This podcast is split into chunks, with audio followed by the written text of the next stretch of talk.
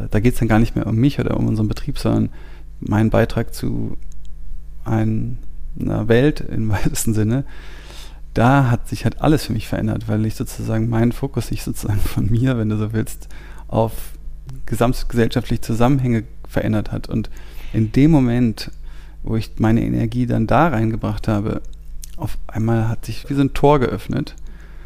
Und ich habe da nur so gestanden und mir gedacht, wow, was ist denn hier los? Diese ganzen Leute und diese ganzen Initiativen und alle sind geil drauf und alle haben was Krasses vor und dann sind dir wirklich nur, die, die Dinge haben sich einfach ergeben, die sind dir irgendwie auch dann in den Schoß gefallen. Also Leute, die du getroffen hast, per Zufall, die genau das mitgebracht haben, was du gerade brauchtest, aber halt alle vereint über eine gewisse Wertevorstellung, einen gewissen Zielhorizont, also eine Zielvorstellung von, wir wollen was verändern, wir wollen was tun. Und daraus ergibt sich auf einmal so viel.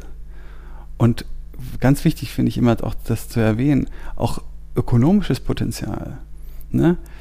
dass wenn, wenn du da einmal sozusagen dich geöffnet hast und gesehen hast, was du entwickeln kannst darüber, dass du nicht nur an dich selbst denkst und nicht über das eigene Portemonnaie, sondern weit darüber hinaus, dass, dass sich eigentlich im Grunde genommen alles verändert. Und wenn du das einmal gesehen hast, kannst du gar nicht mehr zurück. Ne? Das ist wie so eine Welt, die du einmal wahrgenommen hast und danach weißt du einfach, dass es die gibt.